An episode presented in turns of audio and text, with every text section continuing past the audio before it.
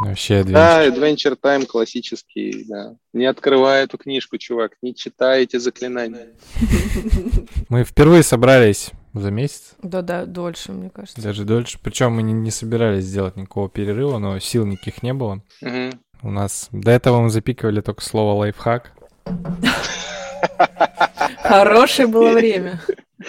Не самое веселое. Но зато небо голубое, солнышко светит. Ну, у меня постоянно качели. Просто от, э, типа, как это сказать? Мне не нравится вариант э, постоянного замершего уныния только потому, что все плохо. Типа, я считаю, что жизнь продолжается, и пиздец в мире происходит постоянно, по кругу, и не бывает такого, чтобы прошли сто лет, а пиздеца не было. К сожалению, он происходит всегда. Жизнь не идеальна и все такое. Это, конечно, все очень хуево. Ну, надо продолжать жить, что-то делать и все, и все такое. Но, конечно же, пару раз в неделю меня накрывает, потому что, ну, одно дело вот это все сказать, а другое дело взять и не переживать за людей, за себя, за то, что будет дальше, за будущее. Ну, я просто, просто порыдаю по ночам, попишу кучу всего в Твиттере и На самом деле у меня есть э, у меня есть сейчас сознательная позиция. Я стараюсь поддерживать себе какую-то степень хуевости. Ну, в смысле того, чтобы мне было не очень хорошо. То есть я сознательно стараюсь это не забывать, потому что я боюсь того, что у меня это нормализуется. Но мне это не хочется. Не знаю. Мне такое, такое не близко. Ну, типа, я считаю, что, короче, в самых темных обстоятельствах отчаиваться это как будто бы предавать саму это не отчаяние. Ну, как бы унывать, уныние. Ну, нет, уныние в какой-то степени нормально, но если ты а, унываешь, депрессишь и типа все вокруг плохо. Не и- все вокруг. Что-то конкретно плохо, и это конкретная грусть и печаль. Ну, я же утрирую. Ага. Вот. Ну, это как будто предательство самой жизни. Ну, ну, то есть, как бы жизнь как такое какое-то отвратительное слово космическое понятие, ну, она, она для того, чтобы ты, не знаю, наслаждался, чтобы... Ну, еще я думаю про людей, которые, как говорится, когда-то умирали за родину, или про всех близких людей, которые бы хотели, чтобы ты был счастлив, а не для того, чтобы ты занимался тут страданием. И страдания вообще никому, кроме писателей и др- драматургов, по-моему, не помогают особенно. Ну, короче, мне кажется, что такие прям страдания — это как будто сдаться а, обстоятельствам говну, и, ну, как будто все, у вас все получилось. Нет, Я буду это страдать. не совсем так. Это скорее состояние траура, когда ты не, ну, когда ты можешь что-то делать, когда ты хочешь что-то делать, ну, но при этом ты не хочешь э, веселиться сознательно, получать какое-то специальное удовольствие из серии «пойду там развлекусь», вот не хочется. Ну, бывает. Мне кажется, это очень, очень персональные вообще штуки. То есть люди так по-разному справляются с, э, с чем с каким-то травмирующим опытом, ну, очень по-разному. И, с одной стороны, я прекрасно понимаю позицию про то, что жизнь продолжается, потому что я буквально несколько дней назад а, у нас был, была такая встреча с э, ребятами, там была, мы пригласили психолога, двух, а, и общались, в общем, чуть-чуть как, как проживать те эмоции, которые копятся. И я внутри этого разговора вдруг э, поймал себя на том, что э, я вроде бы с- так- такой со- сознательно осознанный и весь такой внимательный к тому, что у меня происходит. Э, и при этом э, последние, собственно, пару недель э, где-то фоном э, было ощущение э, стыда за и, и невозможности, что ли, непозволения себе э, проявлять вообще чувствовать, чувствовать себя радостным, чувствовать себя счастливым, чувствовать себя живым, делать что-то, что ну, как, жить, в общем, какую-то обычную жизнь, потому что каждый раз, когда а, возникал этот запрос на, на обычную жизнь, внутри вместе с этим запросом возникала как будто бы необходимость его оправдать, знаешь, как будто Мгм. бы это что-то такое стыдное в текущем контексте, и, и нужно как-то чье-то дополнительное, что ли, разрешение на то, чтобы жить. И это так похоже на э, посттравматический синдром, на ПТСР, вину выжившего. И я понял, что я вот так точно не хочу, потому что э, это, ну, я- это, это как бы вообще никому не создает пользы в этот момент. Первое, с одной стороны. А с другой стороны, я прекрасно понимаю, у меня жена прямо сейчас, я, она у меня доула. А доула – это такой человек, который сопровождает обычно роженец э, в, в процессе там, рождения или там какой-то после родовой период или предродовой период. И она сейчас погружается в, в параллельную такую штуку. Это называется доула смерти. То есть это как бы человек, который помогает другому проживать смерть либо собственную, либо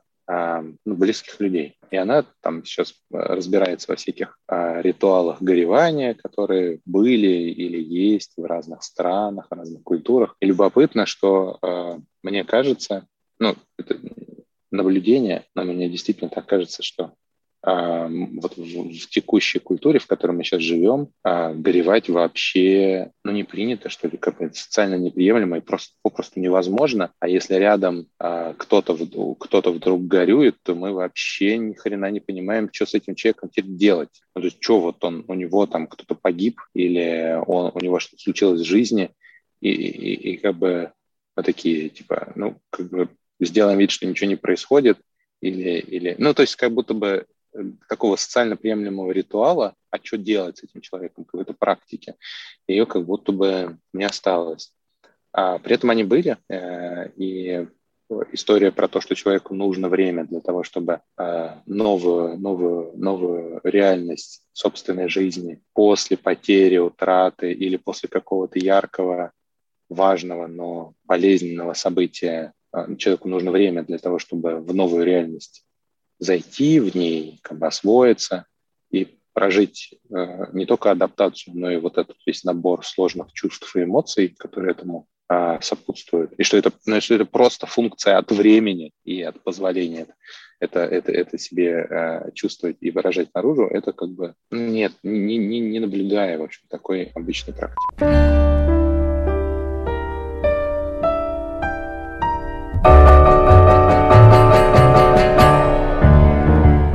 Самое время сейчас э, залететь, потому что мы сразу начали разговаривать. Не знаю, всем привет.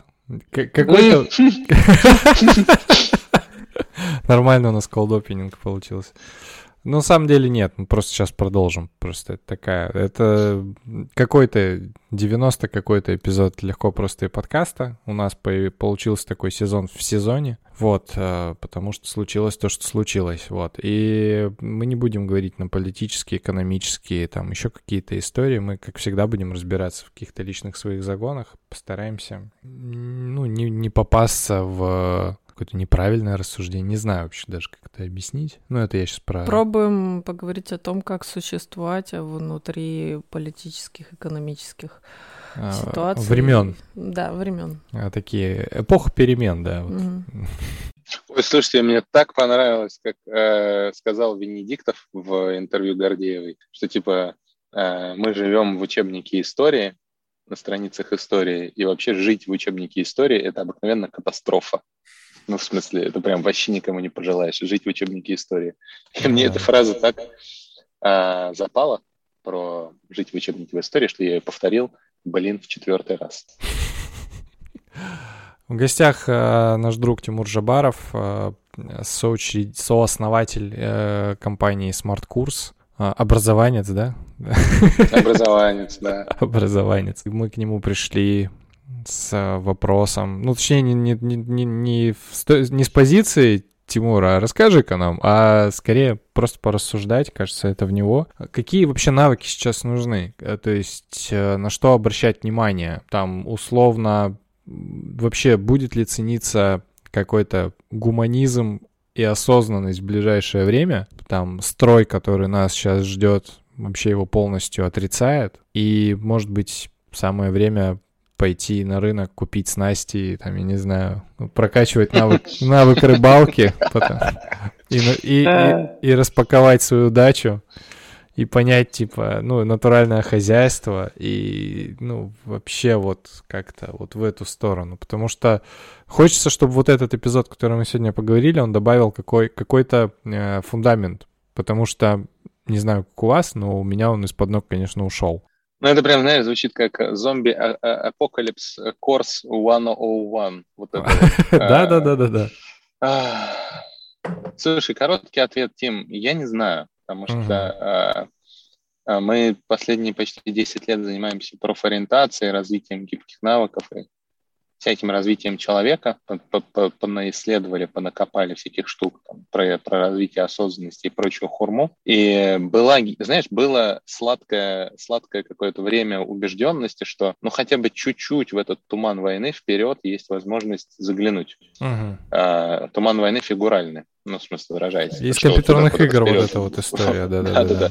Да, что куда-то туда в будущее есть возможность что-то построить, и у нас были очень понятные гипотезы там про новые грамотности, про, про то, что людям так нужно будет, про цифровую грамотность, про новое чтение, про математику. Это все, конечно, правда. Ну, в смысле, э, я думаю, что э, что бы ни происходило, за редким, ну, как бы за, за, за исключением каких-то совершенно уже апокалиптических сценариев, люди продолжат создавать ценность, продолжат взаимодействовать внутри страны, за пределами страны. Ну, в смысле, вопрос э, интерфейсов и вот этой задержки, то есть сколько, сколько времени понадобится на то, чтобы коммуникации наладились. Это, моя, это моя, моя вера в это, может быть, чересчур оптимистичная, но мне так кажется. А, а вот то, что а, вылезает сейчас какой-то ну, удивительной ясностью.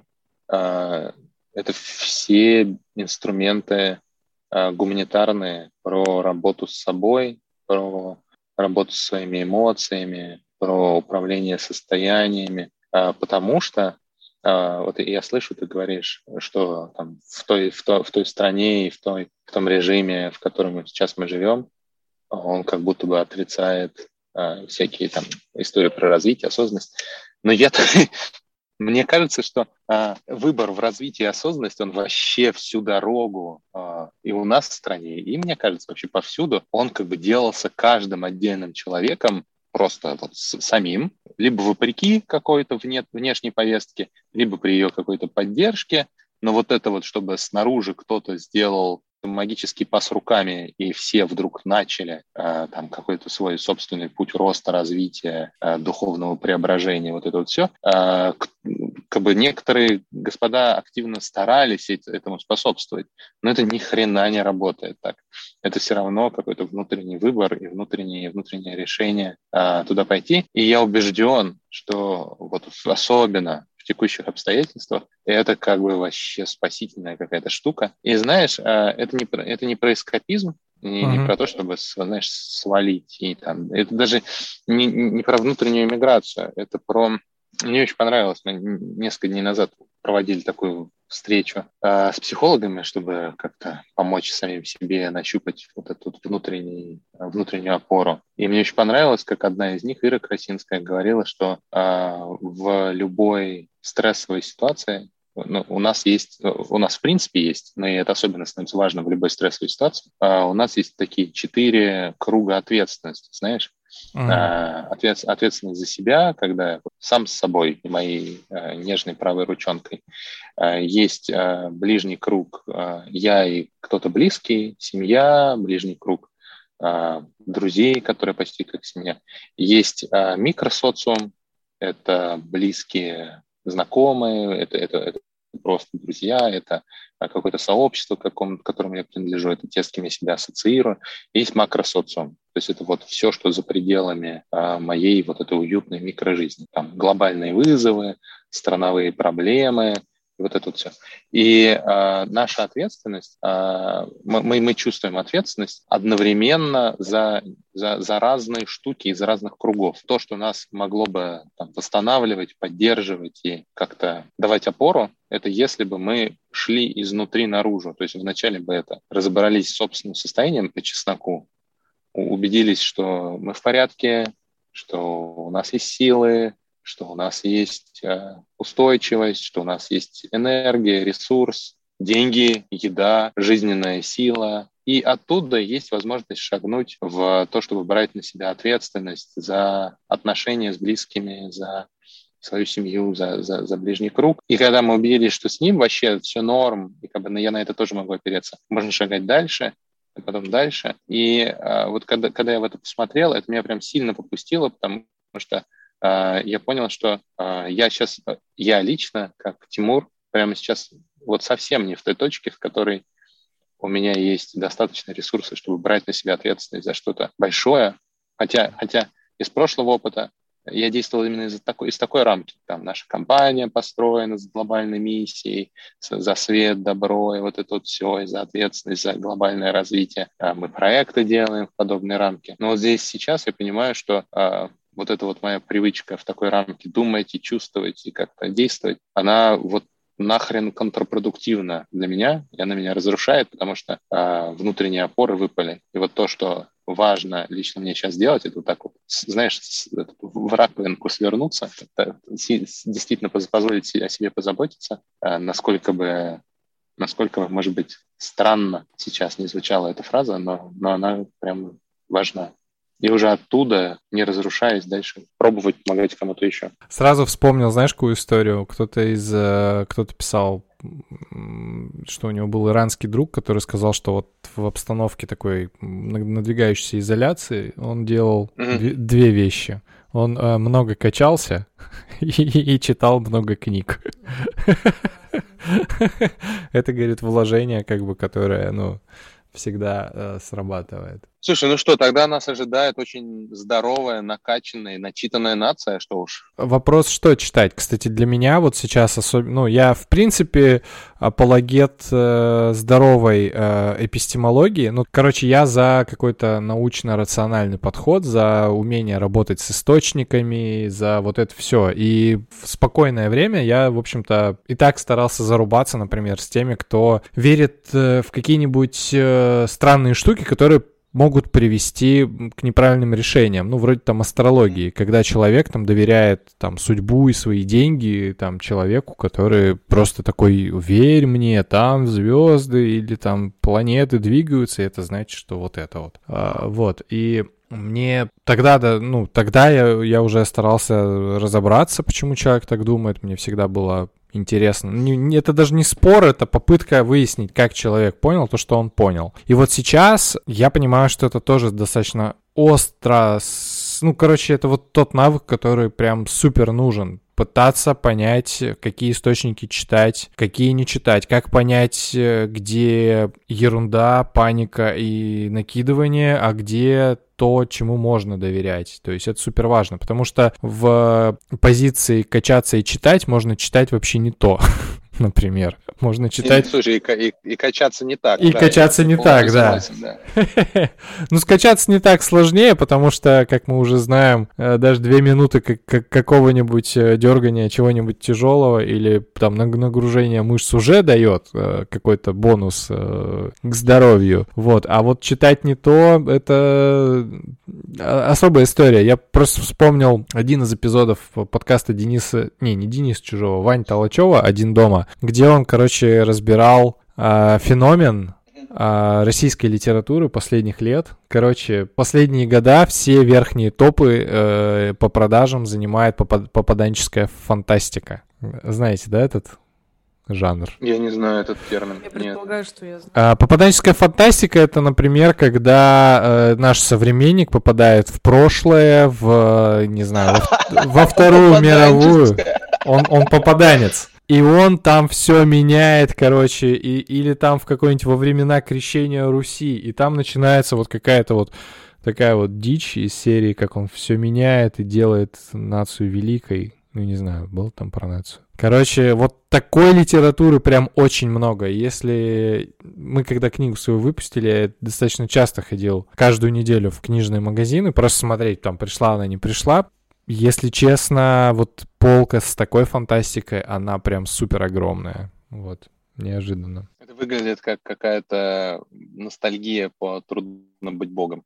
Ну, как тебе сказать? Это история про ресентимент, мне кажется, здесь. Слушай, спасибо тебе большое, Тим. Я вот уже столько всего нового узнал за, за эти последние полчаса нашего разговора. Я прям чувствую, как я э, расту в своих глазах. Я понял, что я начал э, слушать и читать сейчас Пелевина, до, до которого у меня не, не, не дотягивались руки. Боже мой.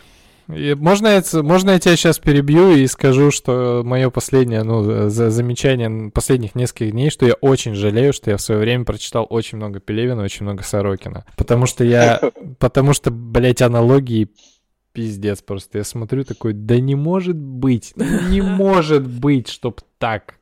Вот. Да, слушай, чувак, у меня вот сейчас ощущение, что там где-то нам поменяли сценариста, понимаешь? Раньше был какой-то адекватный чувак, а сейчас реально какого-то постмодерниста поставили, и все, и вот у нас теперь так вот и происходит. В, в институт пчеловодства завели, завезли новое сырье. Ёлы-палы. Слушай, mm-hmm. это прям очень любопытно. И я, я полез читать Пелевина, потому что а, я, я прям почувствовал перегруз от а, нонфикшена. А, но погрузившись в Пелевина, я подумал, м-м, то есть это как бы больше нонфикшн, чем многие нонфикшн, вот которые можно прочитать про из э, недавно вышедшего. Потому что мостиков в текущую реальность из книжек двух, трехлетней, пятилетней давности какое-то просто бесконечное количество. Это очень интересно. Меня тоже потянуло на чтение сейчас художественной литературы, потому что до этого я читал, ну, всяк, всякое, то тоже нон-фикшн, что-то там научное, но меня потянуло почему-то в известное, в перечитывание литературы, которая мне нравится, которую я давно не читал. Например, я очень люблю Фазиля Искандера «Стоянка человека». Вот, так, угу. Ну, вот что-то такого плана. Вот, почему-то меня туда. Много чего сказать, но я не хотела вас перебивать. Э, про книги. У меня сейчас две актуальных книги, и они очень актуальны. Первая — это Робинзон Крузо, который я читаю вместе с э, сыном моего мужа. И она очень полезно отзывается к настоящему времени. Как обжигать горшки, как строить забор, чтобы туда никто не попал, как выжить на острове. А, и а, когда в самом начале выпуска ты сказал какой-то там выпуск, а, я вспомнила, что Робинзон Крузо в один из первых дней пребывания на острове, ну, вбил, короче, столб с табличкой, где он стал делать засечки, чтобы не отчаяться и не забыть, какой день, mm. недели и все такое. Я подумала, Тимур, нужно продолжать считать, это будет поддерживать твой дух. Mm-hmm. Вот. А вторая книга, мне тоже как-то тяжело стало читать что-то Короче, захотелось почитать чего-то отвлеченного, и тут я стала читать благоволительницы. Это не тот выбор. Я, я начал читать до, и я закончил. Ну, это... Ну, мне а, пока нравится. Оно, конечно, тяжело, а, но интересно и очень отзывается, потому что я, я сейчас в таком состоянии, что я не знаю, где я. У меня ощущение, ну, ощущение недоверия никому. Это мы идем к вопросу о том, где искать какую информацию информацию и что копать. Я никогда не была увлечена политикой, потому что мне всегда казалось, что это настолько грязное дело, где все пиздят, а если не пиздят, то просто слишком повернуты. Ну, то есть, что там нет адекватных людей. Там все или слишком левые, или слишком правые, и разбираться в этом говне мне никогда не хотелось. Ну, вот. Ну, я ходила голосовать, если кого-то это интересует, и подписывала петиции, где я с чем-то сильно не согласна или согласна, что а то начнется там вот из-за таких, как вы, э, ну это и так начнется. Да. Вот, а сейчас я вот как раз это когда я возвращаюсь в вечера, когда я все-таки рыдаю в, в ощущении полного незнания, непонимания, чему верить. И книги благоволительницы я, когда я читаю, я не понимаю, с какой я стороны. То есть я в нацистской Германии или нет, или что, или как.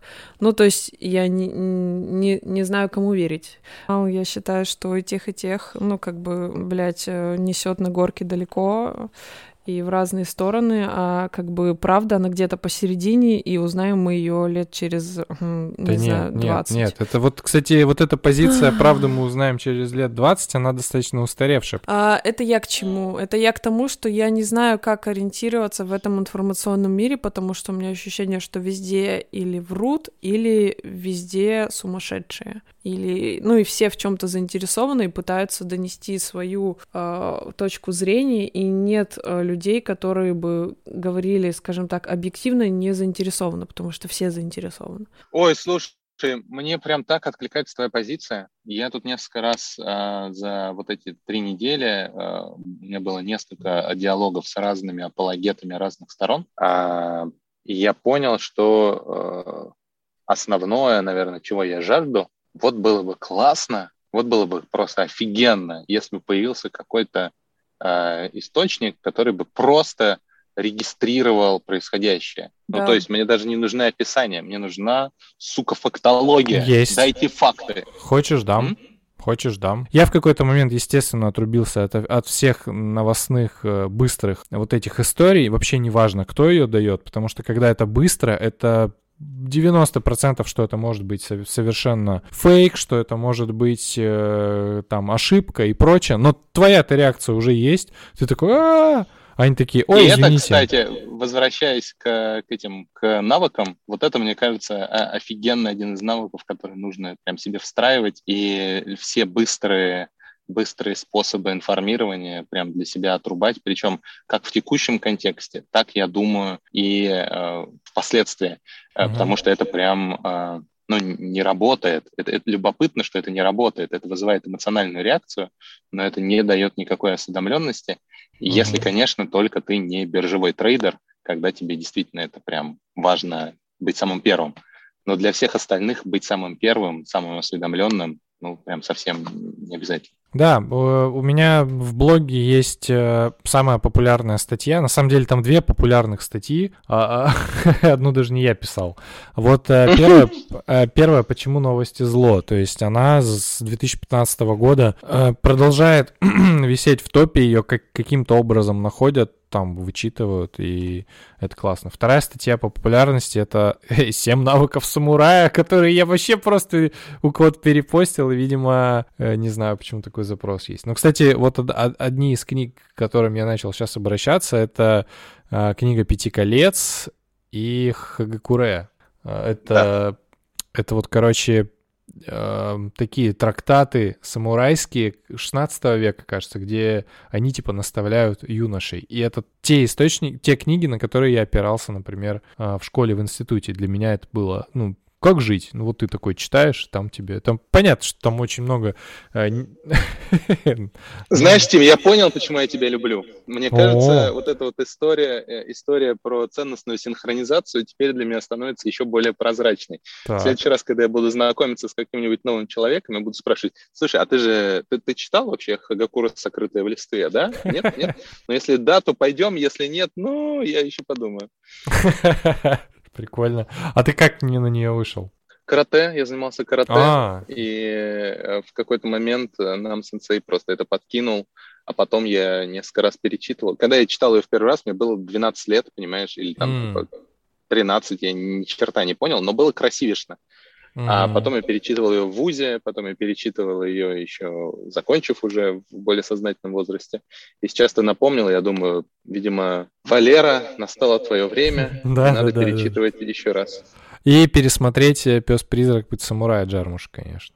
Да, вот это обязательно надо сделать. Меня поражало, знаешь, в этой, в этой всей концепции сама идея, и она до сих пор меня цепляет до дрожи каждый раз, когда я себе это перепроговариваю, идея того, что э, почему, почему самураи были э, непобедимы в бою ну, непобедимы условно. Uh-huh. Их так боялись. Потому что в тот момент, когда ты достал катану, ты проиграл. Ну, то есть они заходили в битву с идеей того, что ты проиграл, потому что тебе пришлось достать меч, потому что жизнь священна, и если я достаю меч, это означает, что я продолбал договориться об этом, а, ну, в смысле, решить конфликт, возникающий мирным путем. И это означает, что я уже не могу выиграть, потому что одна из жизней будет потеряна. И это ультимативный проигрыш. Могли вот бы это, это вот... на Первом канале сказать, вот всю эту речь. Не могли. Ну, как-нибудь красиво. А, ну, знаешь, э, да, я, я, я понимаю, что ценности самурайства, они как бы... В России ходу, не распространены, да? Да, в узком, в узком, в узких кругах. А, но я понимаю, что меня до сих пор вот эта вот фраза прям поддерживает. И я понимаю, что это что-то такое очень глубоко резонирующее во мне. То, во что я правда верю. Да, это правда. И знаешь, и, и мне кажется, в этой, в этой фразе просто две части. Первое, это, это такой парадокс, прям а, оксю, оксюморон своего рода. С одной стороны, жизнь священна, а с другой стороны, есть ситуации, в которых он все равно, блин, достает катану, понимаешь? Вот что, вот что поразительно в этой истории с самураем. А, и поэтому я, я, я думаю, что я бы не стал эту речь толкать на Первом канале, потому что она будет интерпретирована своим способом, не так, не, не, не с теми смыслами, которые я в ней вижу. Угу. Навыки. Навыки. Что нам надо в жизни грядущей? В общем, э, я понимаю, что э, мой пока фокус внимания заканчивается на истории про, заботе, про заботу о себе э, разными способами, ресурс и про внимательную, ненасильственную коммуникацию, про границу ответственности между собой и другим. Угу. Потому что я понимаю, что ну, человек, ну, по чесноку, любой человек вообще имеет право на любую позицию. Ну, серьезно. Она мне может нравиться, она мне может не нравиться. Э, я, в я просто в этом контексте переоткрыл для себя Венедиктова, серьезно. У меня раньше было к этому персонажу крайне, а, ну, в общем, спорное отношение. Я мало о нем знал, но общий образ был у меня недобрый. А в интервью у меня, ну, которое было недавно у Гордеевой, э, у меня очень откликнулась его идея о том, что нормально, что у людей разные позиции. Это вообще ок и что э, странно было бы стремиться к тому, чтобы типа у всех они были одинаковые, и странно было бы, если у другого человека другая позиция, и это закрывает для меня возможность с ним э, коммуницировать, взаимодействовать, общаться. И я понял, что да, я в это тоже верю. Люди имеют право на разные позиции. Э, и здесь вопрос в том, что как мне в этот момент продолжать чувствовать, удерживать и опираться на свою с одной стороны, принимая, что могут быть другие, и что моя позиция не единственная, и, может быть, не самая правильная, но, блин, моя. А, в общем, мне кажется, вот это вот коммуникационное и кунг-фу – это как будто бы то, без чего в э, современном мире вообще очень туго. И было это туго с момента появления интернета и всех этих форумных срачей и холиваров где угодно, но станов... это, это просто это так странно. У меня постоянно возникает ощущение, что форумный холивар вывалился из виртуальной реальности в реальную реальность. Ты да. такой, блин, мы же вообще как бы я, я другое имел в виду. Нормально про, же общались. Про, нормально общались, и как бы дополненная реальность для меня звучала как бы в обратную сторону. А сейчас как бы она дополненная, но, но, но, но, но, но как бы зеркально. Вот так я это сейчас ощущаю. А, слушай, откликается, да, про что ты говоришь, потому что я хожу уже сколько, 4-5, наверное, у меня встреч было в мужской группе. И... Ух ты! Да, это такая... Я дол- долго туда собирался, и как-то ребят такие, вот мы набрали. И, естественно, у всех в группе разное мнение, но э, из-за того, что есть э, как это, как, как это человек? Модератор. Модератор, да. Есть модератор, ну, ребята-психотерапевты, они э, сразу осекают и говорят, не надо говорить о ваших воззрениях, давайте говорить о том, что вы чувствуете. И когда разные люди с разными убеждениями начинают говорить о том, что они чувствуют, они ловят контакт и понимают, что они вообще-то про одно. Одни страхи, одни сожаления, там. Ты начинаешь принимать человека проще и теплее. Ты видишь, что это человек, ты его не, раз, не расчеловечиваешь, ты такой, ты не говоришь, да ты жрешь детей, да как ты можешь. Вот. А, и в этот момент появляется возможность задавать вопросы и принимать, что ты тоже можешь ошибаться. Угу. Вот. Это прям очень ценный навык, конечно. Я да. благодарен ребятам за то, что я туда попал. Слушай, это так круто. Мы еще э, несколько лет назад, э, черт, я вот сейчас это говорю, и первый эпитет, который у меня в голове возникает, меня аж от него стало я же вздрогнул. Я хотел сказать, еще в мирной жизни э, это очень стрёмно. Я тут, э, сори, отступление, недавно понял, что в русском языке какое-то огромное количество военных метафор. То есть мы, мы, мы говорим, и это там бойница или, ну, в общем, какие-то метафоры из военной речи. Не знаю, да, с чем это связано. Да. А, так вот, мы э, исследовали, на, что натыкаются люди, в, чем сложности там, при построении бизнеса, с одной стороны, а с другой стороны, в чем возникают вообще коммуникационные сложности в школе или в ВУЗе. и, и там между родителями и детьми, там, во всех тех темах, в которых нам было интересно копаться. И мы уперлись в то, что едва ли не ключевая проблема – это отсутствие договороспособности как навыка. То есть э, договороспособности как э, прийти к общему, договориться, не, не поражать свою точку зрения, не э, свалиться в соглашательство э, с пассивной агрессией относительно той позиции, с которой ты на самом деле не согласен, но как бы ты не смог отстоять свою, а найти и построить что-то общее, что удовлетворит обе или больше сторон, и спокойно mm-hmm. обсуждать, когда есть что-то, что тебе важно, и что-то, что другому важно.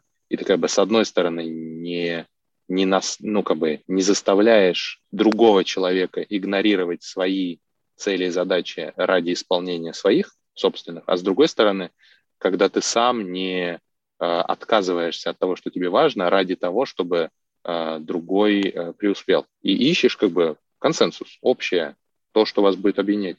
И этот чертов навык, а это навык, ну, в смысле, он развивается. Это не то, с чем люди рождаются. Посмотрите на детей. А, вот он а, в нашей культуре отсутствует нахрен как класс.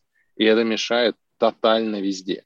Да, слушай, я тоже об этом думал, и я понимаю, что это следствие того, что э, у нас, э, знаешь, в чем как бы сложность? В том, что когда ты начинаешь мало кто, короче, может заявить о себе.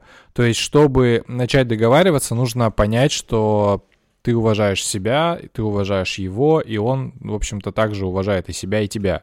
Вот у нас с этим сложность. И в последнее время я испытываю прям какую-то лютую ненависть э, к школе к средней школе. Это понятно, это моя личная травма, потому что, ну, как бы школьные годы для меня были достаточно сложные, и от того, что это были 90-е, от того, что это были гопники, и от того, что у меня гиперопекающая мама, которая была моим классным руководителем, и много чего на себя брала, того, чего брать не Полный надо бог. было. Это, ну, я никому такого не советую, да, это жопа, это не, ну и недоверие как бы мне с ее стороны, то есть что я могу решить какие-то вопросы, вот.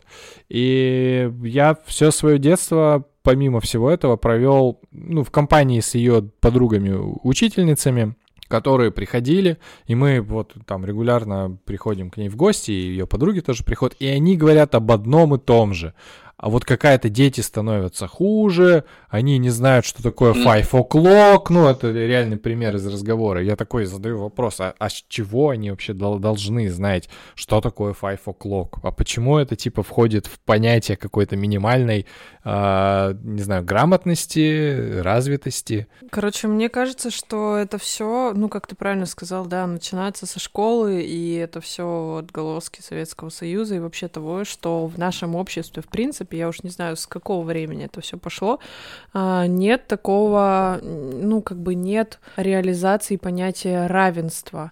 Из серии, что а, слушайся старших, не перебивай старших, а, там, а этот пенсионер, а этот там, он воевал, с а, ним А мы люди спорить. вообще маленькие, там разберутся. Да, там разберутся, а с начальством нельзя спорить, потому что, а Бог, э, там, где начальство, там, типа, божественное, с этим всем. То есть вот это религиозно-коммунистическое и совершенно неравное, то есть нет такого, что я могу тебя называть на «ты», что учитель может послушать ученика, потому что его проблемы тоже важны, но он вообще-то как педагог и человек, общающийся с детьми, должен его понять и послушать. Ну, короче, мы всегда на неравных. Да, это знаешь, даже я заметил, ты, кстати, уже в каком-то... Я госслужащий, а ты хипстер. Да, Что да. я тебя должен слушать? Или наоборот? В каком-то подкасте уже это говорил, но я заметил вот эту вот историю про автомобилистов и пешеходов. То есть, когда ты пешеход, ты стараешься быстрее пробежать даже по э, пешеходному переходу, по которому тебя должны пропустить вообще-то. А чувак будет сидеть тебе пипикать, там, зыркать на тебя глазами, а ты будешь стараться быстрее, типа, потому что, не знаю, барин едет. То есть какая там логика. Ну, такое тоже есть, это, конечно, вымогает. Вот. Ну, и за счет этого сложно люди. То есть с чего я тебя должен слушать? Ты не относишься к человеку действительно как к человеку, как к равному тебе существу, а ты относишься к нему как, ну, где-то там ты или ниже, или выше, или глупее, или там, ну, не поймешь ты меня, короче, ты далекий. Да, поэтому... Поэтому то, Тим, про что ты говоришь, про способность договариваться, это, кажется, следующий этап. Да, это важно. Да. А еще э, я тут не, недавно думала, что, ну, короче, с одной стороны, меня слегка задевало чувство вины э, в том плане, что вот нужно было меньше молчать и типа громче выражать свое мнение, ну, как, как везде пишут. А с другой стороны, когда вот эти ну, недели стали проходить с всего ужасного дня, э, я поняла, что вообще неплохо иногда и помолчать. Ну, то есть много есть ситуаций, когда, в принципе, можно было бы наоборот помолчать. Ну, это, конечно, касается больше частных случаев, а не проявления гражданских позиций. Ну, в плане вот в споре, когда я такое наблюдаю и сейчас на себе чувствую, когда ты там с родителями, с друзьями ругаешься, ты не как бы сопоставляешь э, ценность, ну, ваших отношений и того, что сейчас происходит, оно может измениться, или вы просто напуганы, и поэтому друг друга не понимаете, или, как ты, Тимур, правильно сказал, вам больно от одного и того же. Ну, просто вы по-разному выражаете свой страх, примерно как этот бей, беги, замри, mm-hmm. ну, реакция, да, на стресс у всех разная. И вот в эти моменты хорошо бы, чтобы хватало ума помолчать. Ну, типа, ну, помол... подумать, Ой, слушай, попозже. спасибо тебе большое, мне так нравится. Э, э, я, и я вообще не перестаю удивляться тому, что э, такое вообще большое количество штук написано так давно и до сих пор не являются, знаешь, какой, каким-то общим местом Э, и общей данностью в, не знаю, в садике, в школе, в обществе, в культуре, в социуме, блин, не знаю. Э, в меня попало, это я к чему? В меня попало в какой-то очередной раз, э, что у любой коммуникации, у любого акта коммуникации, вот мы разговариваем, да, есть, блин, цель. Ну, в смысле, это, она есть всегда. И когда человек что-то говорит и ты не понимаешь, что он говорит, и ты, не, и ты вдруг чувствуешь какие-то чувства, которые а, ну, ты как бы не ожидал, что ты будешь чувствовать в этой ситуации, или у тебя возникает какая-то идея, а, что, там, не знаю, тобой пытаются манипулировать, или у тебя возникает яркое несогласие. Вот это вот простой вопрос. Слушай, а ты вот это сейчас зачем говоришь, что ты хочешь, типа, цель, что, что ты хочешь чтобы произошло? Это сейчас говоришь, чтобы что? И не... Я часто слышу, когда подобные вопросы задаются, знаешь, с наездом. Это ты сейчас зачем говоришь? Или что ты хочешь, чтобы сейчас произошло? Что-то вот такое вот. То есть это как бы из вопроса интересующегося превращается в, ну, в какой-то... Ну, в наезд. А, в наезд обратный, да? А, но если это вдруг становится просто вопросом, ну, любопытством, ну, мне же интересно, вот ты сейчас мне это говоришь, ты что, что ты хочешь, чтобы произошло? И как только человек, во-первых, часто для, для, для того, кто э, совершает выпад, этот вопрос становится неожиданным и, блин, а правда, что я хочу? Ну вот я вот сейчас, что я хочу? Я хочу, чтобы ты свое мнение изменил, я хочу тебе донести свою идею, я хочу, чтобы мы нашли, я хочу с тобой болью поделиться, я хочу, то есть, а что я хочу? И это а, офигенно заземляет человека, который этот выпад совершает, с одной стороны, а с другой стороны, в тот момент, когда он проясняет свою цель, и декларирует ее, очень понятно, что с этим дальше делать. Ну, то есть, если человек эмоционально выкатывает в тебя какую-то телегу, «А я хочу, чтобы ты меня услышал. Я тебя услышал. Спасибо тебе большое. И ты понимаешь, что в этот момент, блин, да мне не надо больше с этим ничего не делать. Ну, он эмоционально, он чувствует, он вот, он переживает, ему больно, обидно, страшно, стыдно. И ему очень важно мне это донести. И все эти эмоции, они вообще не про то, чтобы я изменил свою позицию. Они просто потому, что он так, блин, коммуницирует сейчас по своим причинам. Но мой мозг автоматом интерпретирует это как попытку на меня повлиять или мной манипулировать, или сделать так. И я как бы впадаю в собственную травму какую-то, вот это вот начинается внутренний процесс. Но как только я переуточняю, человек говорит, я хочу, чтобы ты услышал. А я услышал? Да, я услышал. Вот что я понял. И возникает возможность про это контактировать. А если человек говорит, например, я хочу вот это сказать, чтобы ты, наконец, понял и изменил свою точку зрения. Я тебя понял, я тебя услышал, и я не буду менять свою точку зрения, потому что я в нее верю лучше. И то, что становится понятно, и как-то устойчивее, проще. И так просто! Ну, серьезно, это так просто. И это именно так. И это именно так. У меня здесь есть э, э интересный живой кейс. Э, то, что мои с мужем отношения дошли до уровня общения как раз-таки на услышал, что мы, ну, то есть не то, не то, что как раньше мы пытались что-то друг другу доказать, а просто чтобы, ну, он, он что-то мне говорит, чтобы я его услышала, и наоборот. Ну, то есть никто не должен меняться или что-то такое, но мы просто хотим что-то важное друг другу сказать. Почему это интересный кейс? Потому что мы разных политических взглядов. И вообще, когда вся эта ситуация началась, первое, что мне девчонки в чате написали, типа, Полина, а вы вообще как в доме уживаетесь? Ну вот сейчас. А, я говорю, ну вы спрашиваете об этом человека, у которого у нас пять лет разные зубные пасты, разные туалетные бумаги, и с тех пор, как мы... Настолько? Настолько. У нас разные политические взгляды. А, и с тех пор, как мы стали слушать а, новости в наушниках, каждый в своих, наша жизнь переменилась сильно к лучшему. Мы вообще перестали друг другу что-либо навязывать, и мы умудряемся это все обходить. И сейчас, ну, все равно невозможно абстрагироваться от вот как бы очень важного этапа в жизни всех людей сейчас и, и у нас тоже в доме. И мы стараемся, ну, мы можем разосраться просто в пух и прах, но мы как раз на уровне серии э, он меня слушает, я его слушаю, и нам, ну, не надо никому ничего доказывать. Мы не пытаемся друг друга изменить, мы просто каждый что-то говорит, и это как как в зоопарке, не знаю, посмотреть на то, как живет медведь и пофилософствовать потом на досуге. Вот. Для меня в этом смысле, а, э, мне кажется, это вообще шикарный пример. Спасибо тебе большое за него. Я подумал, что а, в Штатах же как-то уживаются а, консерваторы и демократы. Ну, нормально. Ну и в смысле, в одной семье могут быть и те, и другие, и представители разных партий, и с разными взглядами на политические жизни, принимаемые решения. И это удивительно, что нашего, вот мы, мы сейчас про это говорим, и как будто бы нашего уровня, о господи, осознанности, и о господи, коммуникативной компетентности, и э, о господи, способности пребывать в метапозиции, и вот эти вот все страшные термины, э, хватает для того, чтобы воспринимать другого человека как сложного, себя как сложного, не как э, амебу, не как э, одномерное или двумерное какое-то существо, а как многомерное, в котором есть грани, которыми мы соприкасаемся и которые мы любим друг в друге, а есть грани, которые у нас разнятся, но мы признаем возможность их существования в себе и в другом человеке без необходимости быть в согласии по этому поводу. Вот это фантастический скачок, как мне кажется. Это да, это правда. Ты как человек с третьим соском, ну, бывает такое. Да. Ну да. Да, так и есть. Поднимите руки, у кого есть такой знакомый. У меня. У тебя есть такой знакомый? А, ничего И как это выглядит? Ну, он не показывал, но он рассказывал, я трогала через футболку. Ну, как просто, ну, сосок где-то... Посередине? Ну, да. Вот это да. Чё, какие еще навыки?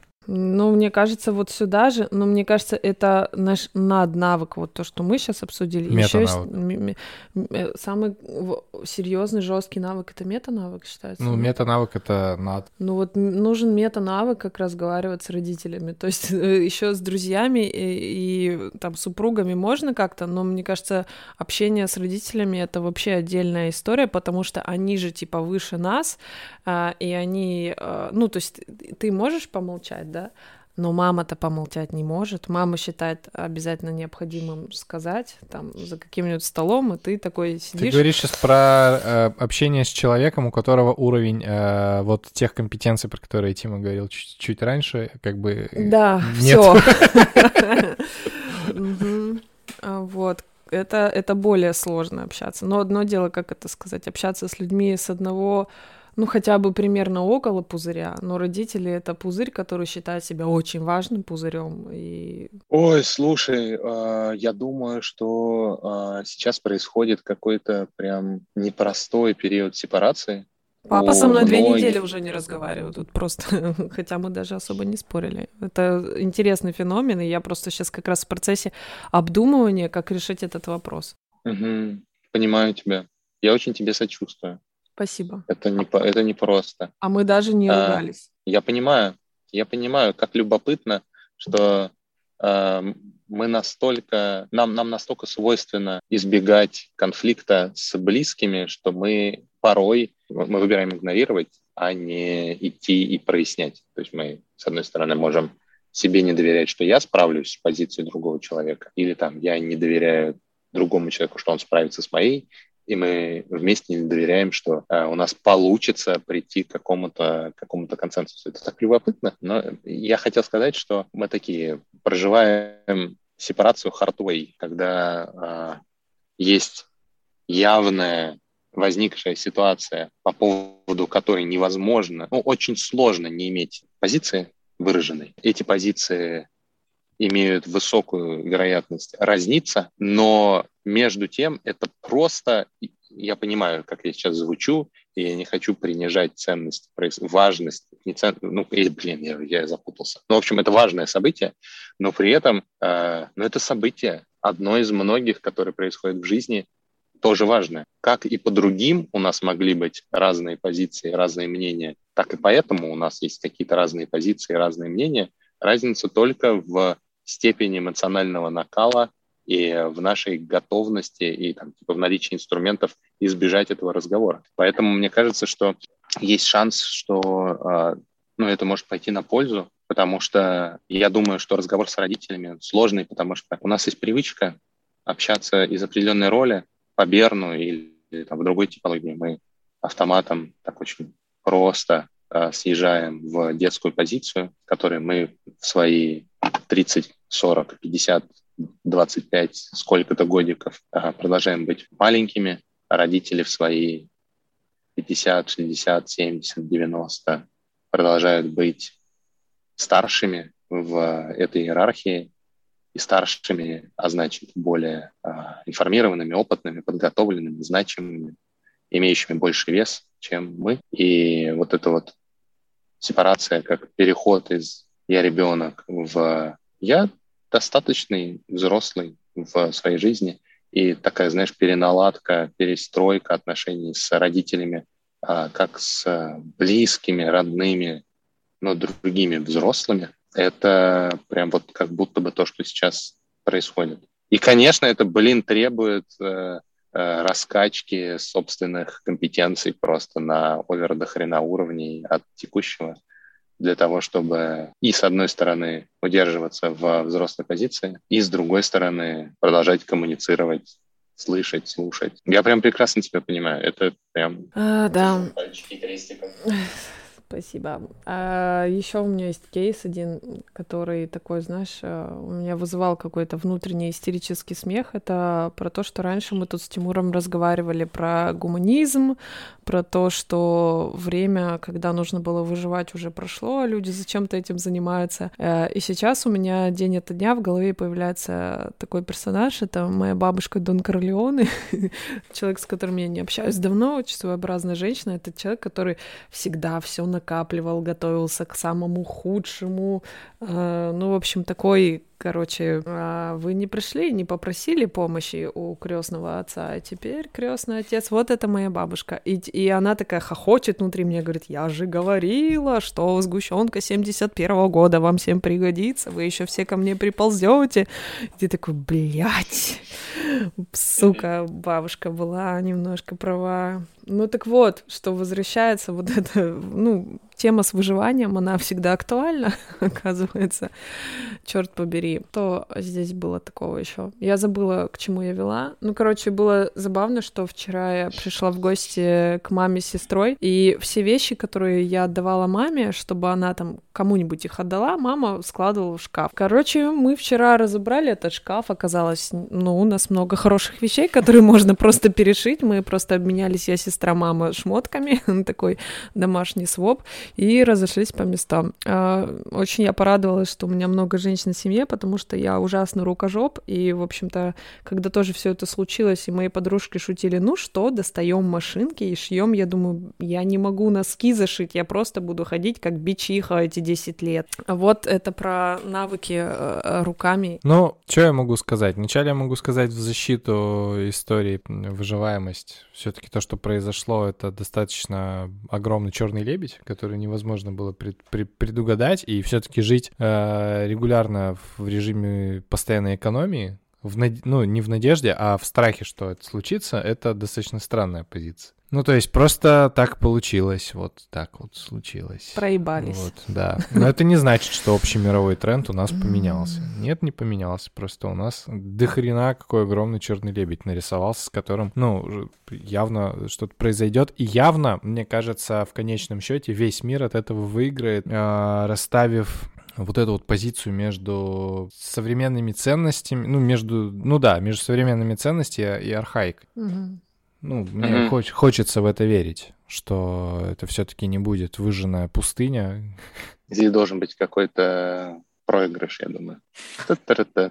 Э, Еще на всей этой теме мне вспоминались уроки истории, где мы всегда писали две колоночки, типа, ну, такое-то историческое событие, и мы всегда писали, что отрицательного это дало, что положительного. И мы так часто это писали, что даже когда случился этот абсурд, а у меня в голове выработалось две колоночки. Типа, ну, что плохое, а потом я помню, что специальная военная операция мирового масштаба — это также всегда время возможностей, потому что, ну, в это время ну, ты смеешься, но очень много чего появляется. Типа там из изобретается таким или сяким образом, просто потому что, ну, типа, давайте быстрее, срочно, потому что ты в режиме мобилизации. Ну, это из серии, когда ты пытаешься хоть что-то хорошее увидеть, хоть что-то. Ну, вот я вижу такое. Ну, то есть, что это, это интересно, что по-любому же сейчас что-то появится новое, какие-то универсальные хитро выебанные стартапы или какие-то изобретения, дай бог, хорошие, положительные, не отрицательные. Какое-то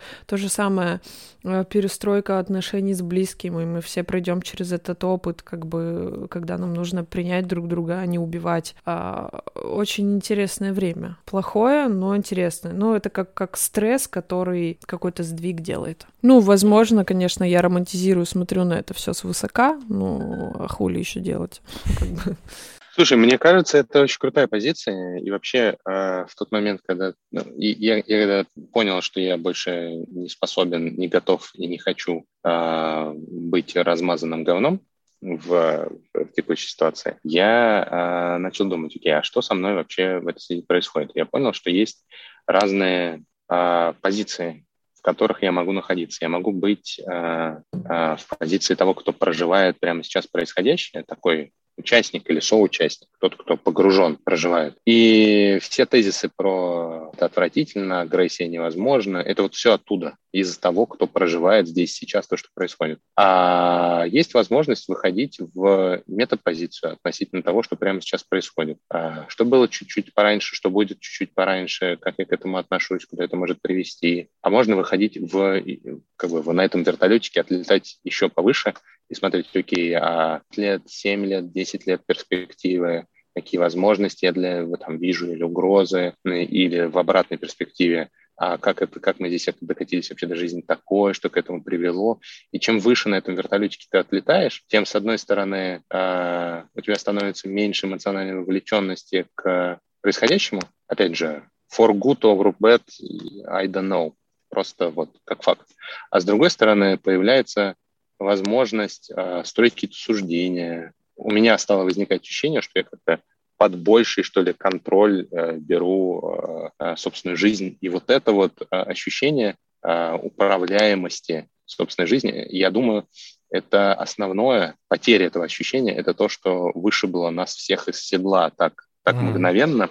Нам важно, человеку важно ощущать, что он in control. А здесь как бы не, нет понимания, что, что, что именно я, чем именно я могу управлять. И в этой связи я думаю, что один из важных элементов, а, которые могут позволять и в обычной жизни там, создавать результаты а, и там как-то двигаться по жизни, но сейчас особенно это любые инструменты планирования и фокусировки на том, таком круге влияния, а что конкретно я прямо сейчас, а, там, внутри тех векторов, которые меня интересуют, ради тех целей, которые я хочу добиться, внутри той картинки мира, который, в которую я верю, бла-бла-бла-бла-бла.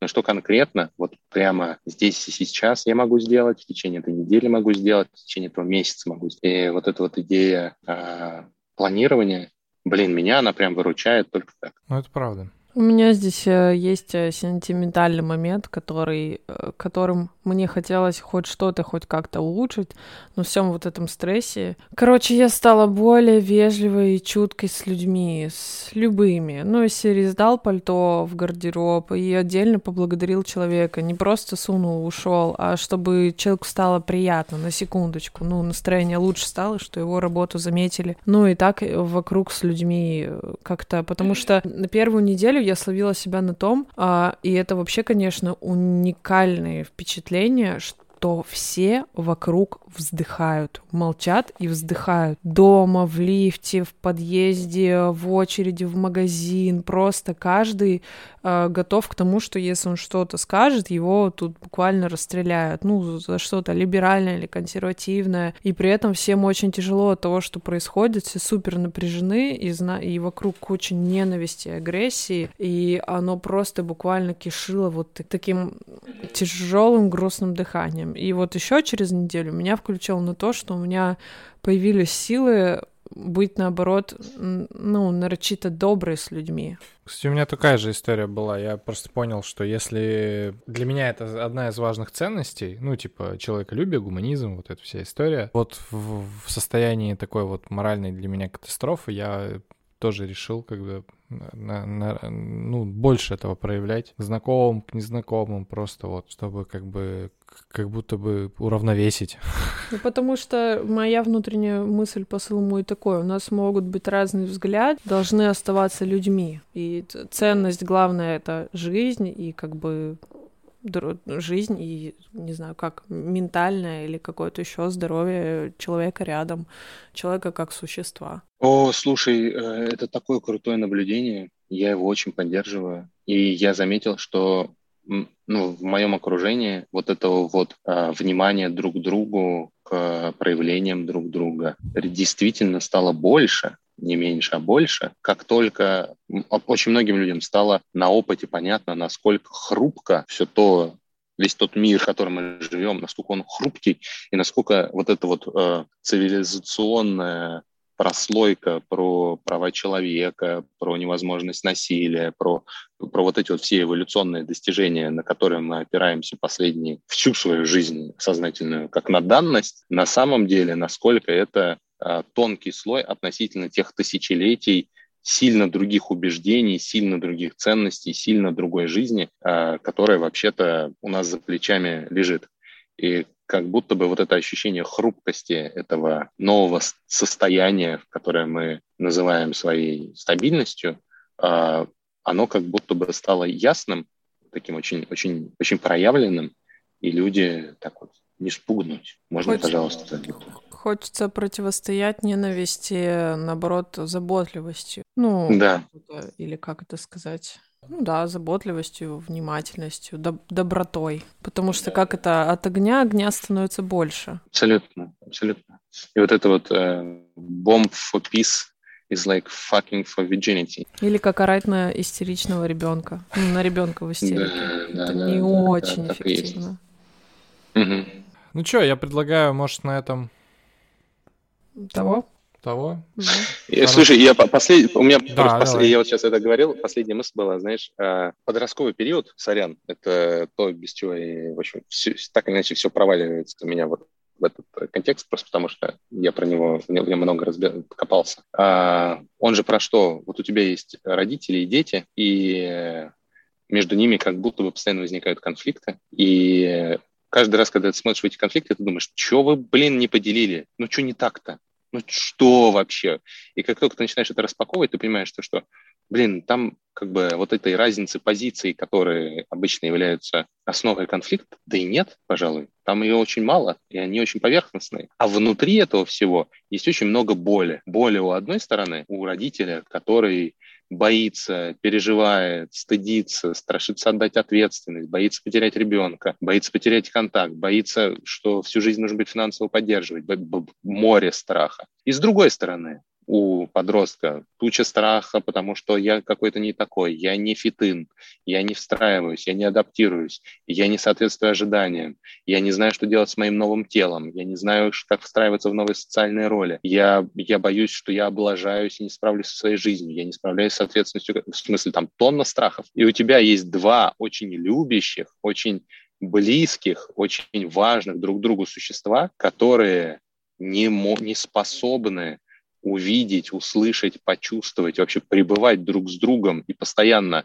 стучаться костями, потому что просто оба пребывают в боли. И это приводит к разладу. Но если вдруг возникает ситуация, когда родители или кто-то другой, иногда эту, эту, роль занимает подросток, вдруг находит в себе силы, находит в себе ресурс, находит в себе или где-то снаружи, там, при чьей-то поддержке, возможность в этой боли собственной слышать, видеть и давать признание другому человеку в его боли, то вот эта вот ситуация всеобщей боли становится, не, приводит не столько к разладу, сколько к прорастанию куда более близких, куда более сердечных, э, новых отношений. И я вот, э, и я понимаю, что когда я себе рисую какой-то здоровый такой, знаешь, outcome из всего, что сейчас происходит. Я так бы хотел, чтобы большее количество людей проживали, проживая эту боль, которую мы все проживаем, а, вышли из этого всего происходящего скорее с большей близостью э, и с, с новыми построенными совместными отношениями на этом совместном проживании э, сраного болезненного опыта,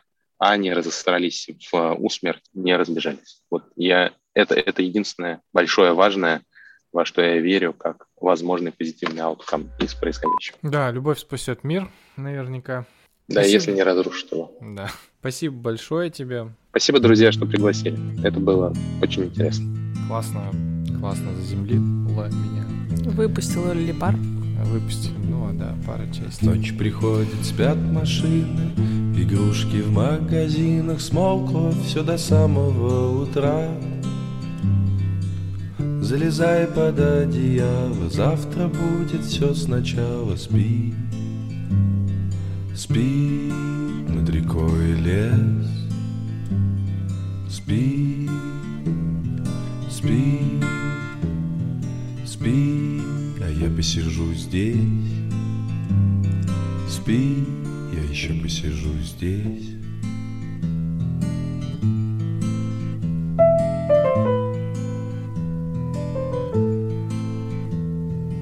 Завтра будет все другое, новый день, свои герои. Главное себя не потерять. Нужно только сил набраться, так что ты, дружок, давай-ка спать. Спи над рекой лес, спи, спи, спи, а я посижу здесь.